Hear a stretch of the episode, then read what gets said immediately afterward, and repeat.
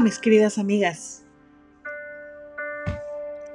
Hoy vamos a ver Juan 3:16. Dice, porque de tal manera amó Dios al mundo que ha dado a su Hijo unigénito para que todo aquel que en él cree no se pierda, mas tenga vida eterna. Veamos qué significa de tal manera amó Dios al mundo, pues resalta la grandeza e intensidad del amor de Dios. Con tal magnitud, con esa fuerza y energía, Dios mostró su amor para con nosotros, que siendo aún pecadores, Cristo murió por nosotros. Eso lo podemos ver en Romanos 5.8. Dios envió a su Hijo unigénito al mundo. ¿Por qué? Pues para que vivamos en Él. En esto consiste el amor, no en que nosotros hayamos amado a Dios, sino que Él nos amó primero y envió a su Hijo para la redención de nuestros pecados. El amor y la bondad de Dios. Desde el Antiguo hasta el Nuevo Testamento podemos ver que el amor y la bondad de Dios son uno de sus atributos. Claro, Dios es bueno y para siempre es su misericordia. Eso está en Salmos 136, 1. Todo aquel que en él cree no se pierda, mas tenga vida eterna. Solamente Dios te pide creer para no perderte y, darte la vida eterna.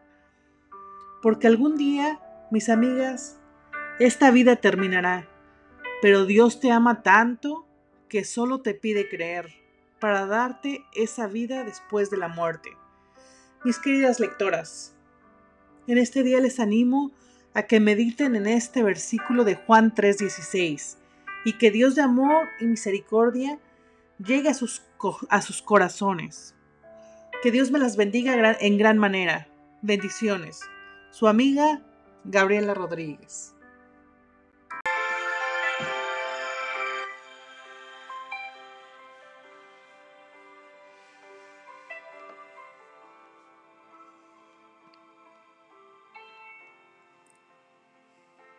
Hola mis queridas amigas. Hoy veremos la verdadera felicidad. La verdadera felicidad. La felicidad es el resultado de seguir la meta correcta. ¿Qué concepto tenemos como felicidad? Es el estado de ánimo de una persona que se siente completamente satisfecha por gozar de lo que desea o por disfrutar de algo bueno la felicidad es algo que todo el ser humano busca, pero no saben realmente cómo se obtiene, o qué la da, o qué es la verdadera felicidad. Si voy detrás de los placeres para obtener esa felicidad, déjame y te digo que los placeres que anhelamos en cualquier área de nuestra vida son pasajeros. Momentos felices no dan la felicidad. ¿En qué realmente debemos centrar nuestra felicidad? ¿Para qué fuimos creados? No podemos encontrar la felicidad si no funcionamos de la manera que fuimos creados. El único ser totalmente feliz en el universo es Dios. Él es feliz en sí mismo. Él nos creó para compartir con nosotros su felicidad. Dios nos creó para su gloria. Eso lo podemos ver en Isaías 43, 7. En su bondad Dios quiere compartir con el ser humano la felicidad que él experimenta de ser quien él es. En Romanos 11:36 dice, porque de él y por él y para él son todas las cosas, de él porque él es la fuente, por él porque él fue quien la hizo, para él porque para él fueron creadas es algo que tiene que ver con Dios, no con la criatura. Y a Él sea la gloria por los siglos de los siglos. Amén. Es decir, mi vida es glorificar a Dios y gozar de Él por siempre. Tenga momentos de tristeza, momentos de dolor, momentos de tragedias. Vivir para uno mismo es egocentrismo. No es la razón por la cual fuimos creados. Nosotros necesitamos una razón trascendente por el cual vivir, algo que está por encima de nosotros, Totalmente Dios nos da esa plenitud de nuestro gozo y trae deleite para siempre, dice el salmista en Salmos 37.4. Deleítate a sí mismo en el Señor y Él te concederá las peticiones de tu corazón. ¿Por qué vivimos en el caos? Porque cada quien quiere satisfacerse a sí mismo, buscar lo suyo y no lo del otro. Vivir para la gloria de Dios es una meta a largo plazo, que es correcta, y no significa que no podamos disfrutar en lo que nos deleitamos sino que no pongamos de ídolo o de enfoque principal otra cosa antes por lo cual fuimos creados. Caminemos en el enfoque correcto, no vivir para la creación en lugar de para el creador. No todo mundo tiene que hacer lo mismo, pero sí todo mundo tiene que perseguir lo mismo. Cada quien encuentra su propio deleite, pero debemos hacer conciencia que nuestro llamado no es encontrar el deleite en esas cosas, que nuestro llamado es encontrar el deleite de glorificar a Dios en nuestras vidas. Las circunstancias no determinan la felicidad. En Filipenses 4, del 11 al 13, el apóstol Pablo dice que ha aprendido. O sea, no, no nacemos glorificando a Dios, nacimos con el pecado, el orgullo de amarnos más a nosotros que amar a Dios. Hay que aprender a enfocar de manera correcta nuestra felicidad y no dejar que las circunstancias nos desenfoquen del verdadero llamado por el cual fuimos creados, el llamado del glorificar a Dios en todo lo que hagamos. Mis queridas hermanas, caminemos juntas en perseguir la verdadera felicidad, con el enfoque correcto que es Cristo, y que Dios de amor bondad y misericordia llegue a los corazones de cada una de ustedes. Que Dios los bendiga. Su amiga.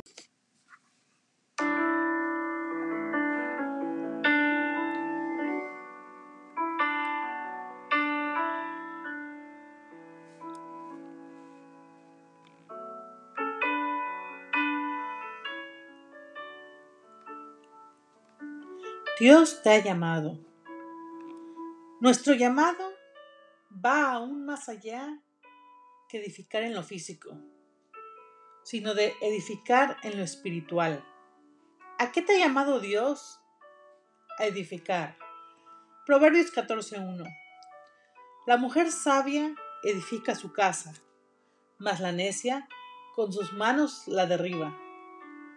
En el libro de Proverbios habla del ministerio de la mujer como edificadora cuando dice la mujer sabia edifica su casa, con esto podemos ver que para edificar necesitamos tener sabiduría. ¿Qué entendemos por sabiduría? Les cuento. Que es, que es tener experiencia, astucia, que es el conocimiento y la capacidad, la habilidad de tomar decisiones adecuadas en el momento oportuno. Ser hábil práctico, en otras palabras, la persona sabia actúa con sabiduría y la demuestra. Dios, la fuente de sabiduría. Todas tenemos acceso a esta sabiduría que viene de lo alto. Si tienes falta de sabiduría, pídela y Dios te la dará en abundancia y sin reproches. Santiago 1.5. Sabiduría ante todo, adquiere sabiduría y sobre todas tus posesiones adquiere inteligencia. Proverbios 4:7. Nuestra prioridad. La mujer tiene que darle prioridad a la sabiduría en las escrituras a fin de obtener conocimiento, porque mejor es la sabiduría que las piedras preciosas, y todo cuanto se pueda desear. No es de compararse con ella Proverbios 8:11. Sabiduría contra la necedad. La mujer sabia es aquella que sabe cumplir su llamado y edificar con prudencia y temor, y reconoce que es el instrumento de Dios para construir sobre los planos de Dios. En cuanto a la necia, es la que no toma en cuenta este llamado y hace la obra de cualquier forma, sin temor, sin esfuerzo, sin importar para quién está trabajando. Mas la necia con sus manos la derriba, con su actitud derriba. La mujer que no teme a Dios, que es soberbia, se da la comodidad, ciertamente arruinará a su familia, como si derribara su casa. El llamado a edificar o construir. Dios te ha llamado a construir con la sabiduría de Dios y con los planos de Él. Ir construyendo cada día un pedazo con nuestra actitud, con amor, con dominio propio, con nuestras palabras de edificación, etc. La mujer necesita reconocer que para la misión de edificar necesita la ayuda de Dios, acudiendo a la fuente de la sabiduría para entender los planes de Dios. Mis queridas amigas, espero que Dios de la sabiduría derrame sobre cada una de ustedes más y más sabiduría para que juntas podamos seguir edificando nuestras casas. Que Dios las bendiga en gran manera. Su amiga Gabriela Rodríguez.